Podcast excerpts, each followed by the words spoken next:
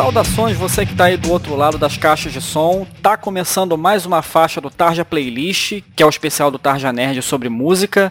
E para gravar esse programa, o Tarja Nerd está fazendo um mega crossover com o Fliperama de Boteco que a gente está recebendo aqui o meu amigo Guilherme Ferrari. Fala aí, Guilherme, beleza, cara? Opa, beleza, beleza, beleza, Bruno. Eu sou o Guilherme, vindo diretamente lá do fliperamadeboteco.com, um podcast com o pior nome dos podcasts voltado para videogame, eu assumo isso. a gente fez uma votação, esse que ganhou, então tem que aceitar, né?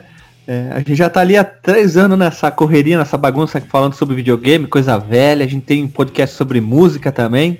A gente tem sempre inventando alguma coisa, a gente grava muito com ouvintes.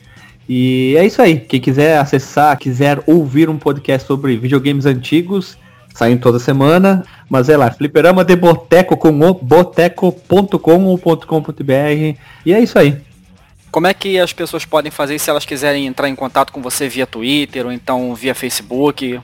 Facebook e Twitter é a mesma coisa, facebook.com ou twitter.com barra G de Guilherme, Z de Zebra e Ferrari, que é meu sobrenome, sem o I no final.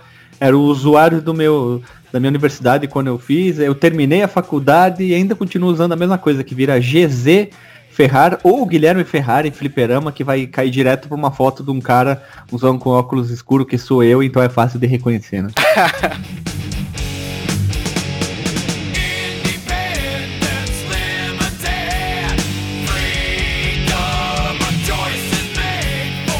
tema dessa faixa do Tarja Playlist é um disco que está completando 30 anos agora em 2018, lançado por uma das bandas referências no thrash metal, né, que é o Metallica, e o disco é nada menos do que o Injustice for All. E por que, que a gente escolheu esse disco para tratar aqui? Primeiro, porque é um disco que está celebrando 30 anos nesse ano de 2018, né? E também é um disco que assinalou uma transição muito importante na carreira do Metallica, né? Não só na relação entre os integrantes, né? Por conta da perda do Cliff Burton, né? O baixista, e também o Metallica teve que se reinventar esteticamente, né? A sonoridade do Metallica teve que ser reinventada, né? Então a gente vai tratar um bocado aqui desse disco, né? Você, Guilherme, além de fã incondicional de videogames antigos e novos, é também um fã incondicional de rock and roll, né? Então, como é que foi aí o seu contato aí com, com rock and roll, com heavy metal? Cara, a primeira banda que eu ouvi, eu era bem novo, devia ter uns 6 anos de idade, foi Bon Jovi e Brian Adams. Tudo começou ali. Aí eu ouvi, eu não lembro o que, que eu ouvi, mas eu lembro que Brian Adams foi Summer and 69, assim, eu lembro de ouvir aquele riff, né? Eu, ah, que legal isso, né? Era uma fitinha cassete que tinha gravado, sabe? Sabe que aqueles, a pessoa vai juntando um pouquinho de cada, fez uma própria coletânea. Então, é, foi na época da fita cassete, né? Eu tenho 34, então eu usava fita cassete, isso. Isso foi no início dos anos 90, né? E rebobinando a fita com caneta, né? Isso, claro, lógico, né? Com certeza. Ou, ou, ou, as pessoas faziam aquele esquema de ir na, numa loja e pedir para gravar uma fita cassete com uma coletânea de determinadas bandas e tal. Teve muito isso, né? A gente fazia, ia nas lojas, comprava tipo 20 fita, fitinha para gravar os, os, álbuns. É tudo uma coisa, né? Diferente do que é hoje, né? Com streaming. Depois eu conheci CDC, que é minha banda favorita. Aí logo em seguida eu tive acesso ao Black Album. Aí quando eu conheci o Metallica, eu vi Enter Sandman, né? Eu disse, puta que pariu, que pesado, né? Isso. E eu não conhecia os trabalhos anteriores dele, só o Black Album. Aí eu fui procurar, naquela época era mais difícil achar, né? Pedir pros colegas, quem tem Metallica, quem tem Metallica? Aí eu vi o Riding the Lightning, aí eu disse, opa, aí é outra história, né? Foi aí que eu entrei no mundo do metal pesado, e assim vai, né? E o Injustice foi um dos últimos álbuns que eu acabei ouvindo deles.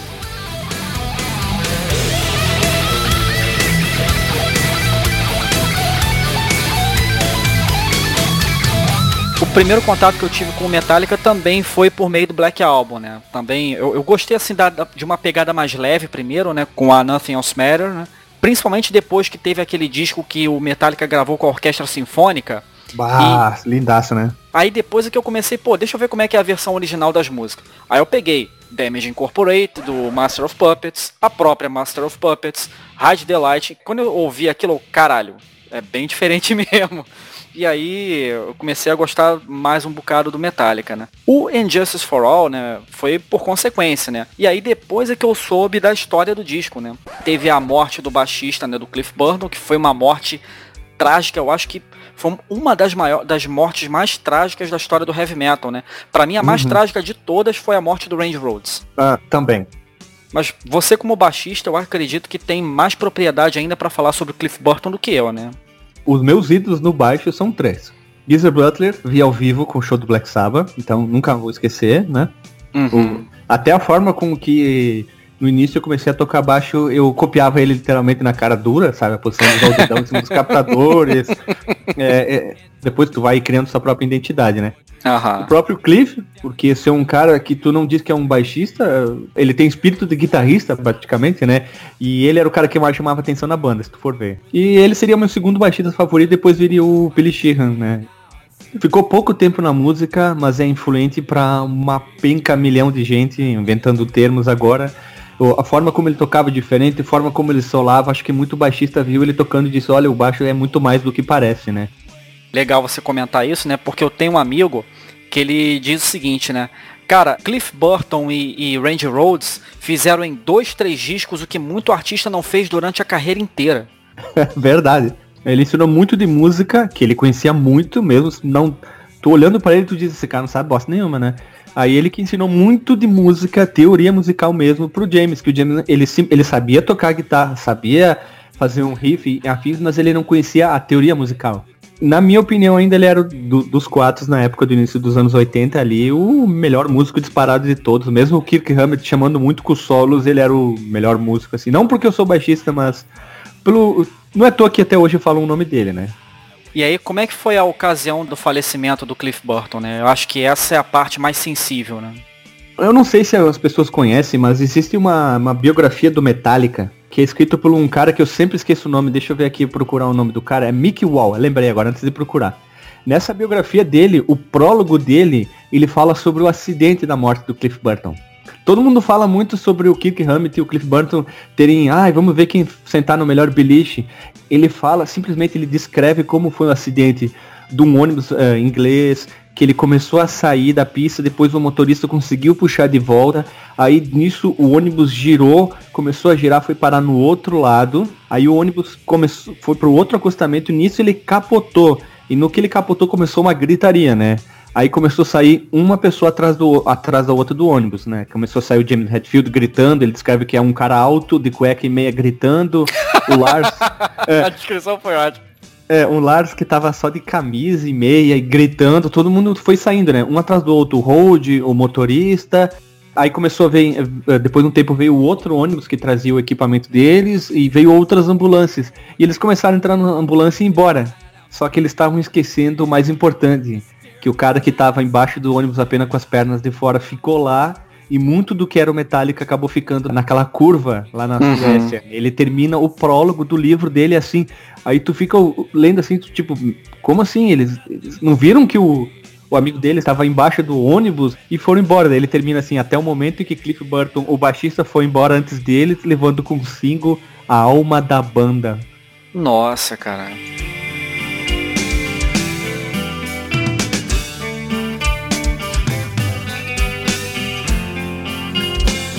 No lugar dele entra o Jason Newsted, né? Coitado, na verdade. Muito legal ter dado a sorte de convidar um amigo que é baixista, né, para poder dar testemunho desse disco. Uma das partes do disco que mais chama a atenção é o baixo, né? Chama a atenção pela ausência do baixo. Realmente, assim, eu me surpreendi um pouco, né? Porque. Um pouco não, bastante. Porque eu ouvi assim, ué, cadê o baixo desse disco, cara? No, no próprio Jason comenta, vou melhor falando, que assim, quando ele, regra... quando ele gravou o álbum, ele basicamente tocou o que o James toca. Ele tá tocando basicamente a guitarra base do James ali em cima. Então ele tá tocando a mesma coisa. Ele disse que não teve tempo de saber, será que eu toco de palheta? Toco com os dedos. Será que eu vou criar algo em cima? Basicamente como o Cliff uhum. fazia é, que era algo totalmente diferente. Tu vê uma banda de metal com um baixista com um espírito de banda progressiva, sabe? Parece que é isso. Aí ele disse que não teve muito acesso às músicas, apesar que ele foi acreditado em uma música só, que é a primeira música que abre o álbum, que é Blacknet. Ele foi acreditado ali, apesar de ele ter participado muito pouco, né, do processo criativo. Basicamente chegaram pra ele, ó, Jason, beleza, joia, tá aqui as músicas, grava, é, entrega legal. E no processo de mixagem, o Lars chegou E ele chegou assim e falou assim, basicamente pro técnicos que eles estavam mexendo, o que, que é isso aí? Ah, é, as músicas. E que que é, por que, que tá tão alto ou baixo assim? O cara falou, é, tem que ficar legal e tal, assim. Ele falou, não, não, não, baixa tudo isso aí. Daí ele falou, mas vai ficar inaudível. Uh, não, não, não. Não tô gostando do som de bateria. Praticamente ele começou a falar assim, ah, tô querendo melhorar o som da bateria, tem que fazer isso. Ele simplesmente falou, baixa, baixa. Caralho. Aí ele virou pro James e falou assim, é verdade isso que eu tô ouvindo? Ele, o James só fez um gesticulou e tal, não sei o que. E sim, basicamente então o baixo ele replica o que o James toca, então tu não ouve, né? Ele entrou como um fã do Metallica, na época das revistas, eles falavam assim, ah, o álbum é o, o, o, primeiro do Metallica sem o Cliff, novo baixista, porque ele era bem novinho na época e tal. E eles falaram que uma, um mês depois do lançamento do álbum, era só porrada atrás de porrada, de dizendo cadê o baixo, ninguém ouviu o baixo, por que, que foi a mixagem que. Foi a mixagem que fez isso, o Jason que não é um grande baixista, será que foi outro cara que gravou o baixo? Depois começaram a especular que foi o James que gravou os baixos, sabe? Tem muita coisa por trás do, dos, dos panos que nunca vão saber, né? O Jason Newsted é, se afastou alguns anos depois, né? Porque ele teve problemas de audição, não foi? Ele teve problema também na coluna. Ele disse que teve problema nas, na, na vértebra de tanto bater cabeça. Ele teve que fazer cirurgia.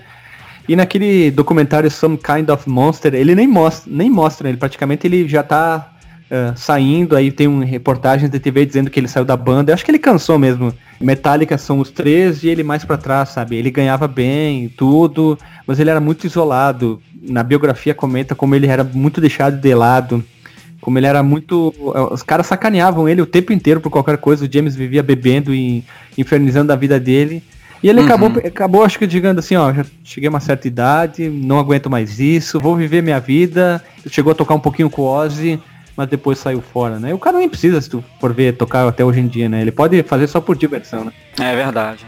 Se você quiser ouvir, você que tá ouvindo, não ouça o álbum no Spotify, procuram no, no YouTube mesmo, eles chamam In Just for Jason, que eles remixaram, fãs remixaram o álbum inteiro com o, o, todas as faixas de, de baixo extremamente alto e tu ouve muito bem, é bem mais gostoso de ouvir, tanto que eles renomearam o álbum brincando, né, In Just for Jason, em homenagem ao cara que literalmente se fudeu por muitos anos, coitado, né? Eu gosto muito do Jason Newsted. Como baixista também, eu toco baixo, então eu gosto muito do trabalho dele. Apesar de ser um cara injustiçado, muito coitado, né? And justice for all, né? Então, mais do que justificado, né?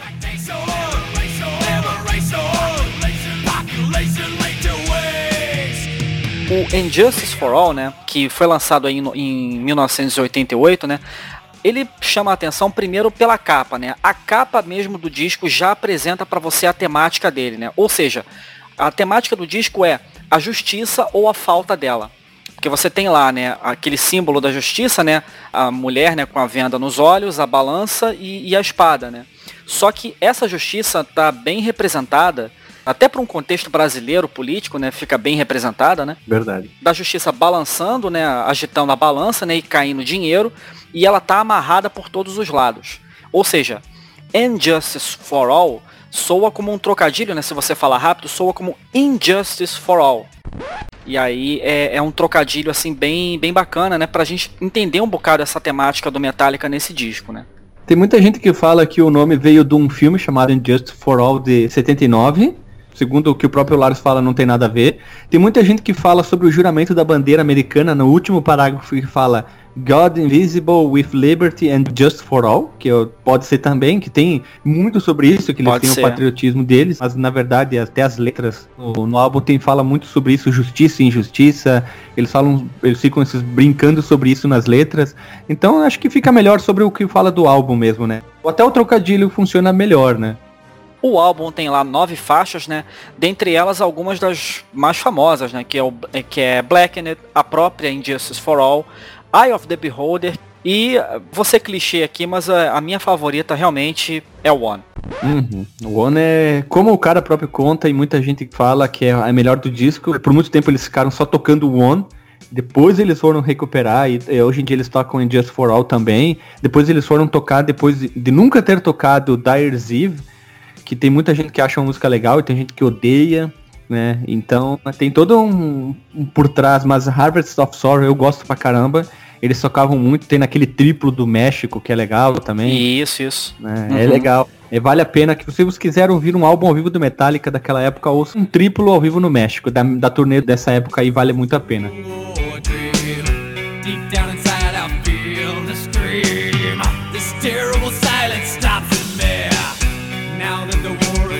Outra coisa que me surpreendeu bastante nesse disco, né, foi assim que, que as letras ganharam um tom sombrio, é, é realmente surpreendente, né. Se tu for ver um comparativo com os álbuns da época, o Appetite for Destruction falava muito sobre putaria, é, sexo, drogas e rock and roll, né, literalmente. Uhum. O Raining Blood é o Slayer, não precisa falar mais nada. Se você não conhece Slayer, basicamente tem que ter Blood, tem que ter Antichrist, tem que ter é, é, Blood novamente, tem que ter Death. Uhum. Esse é o Slayer, né? Riffs rápidos pra caramba.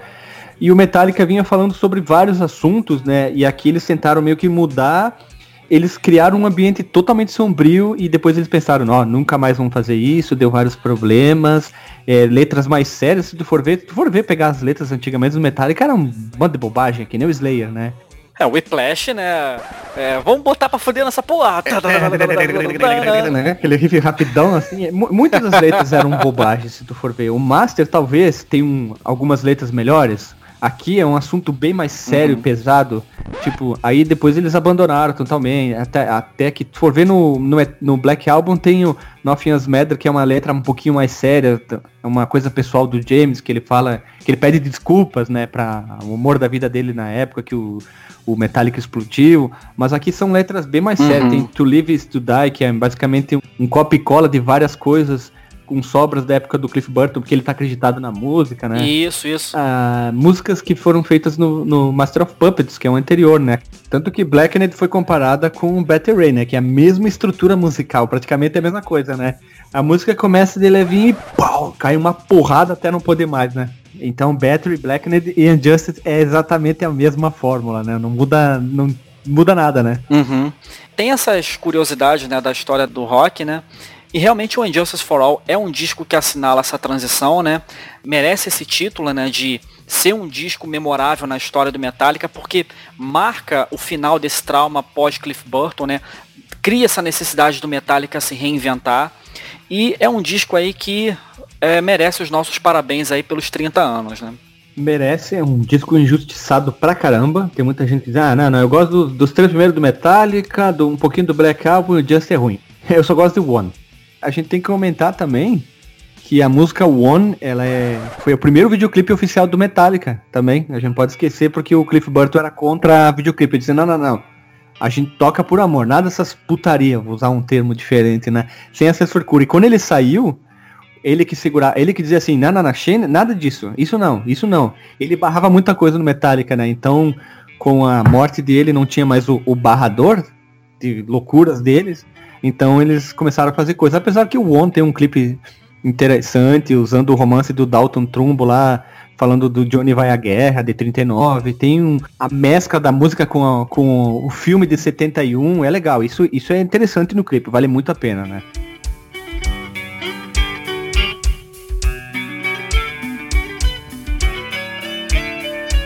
Bom, então tá se encerrando aqui essa faixa do Tarja Playlist. Eu espero que vocês tenham gostado do, do papo.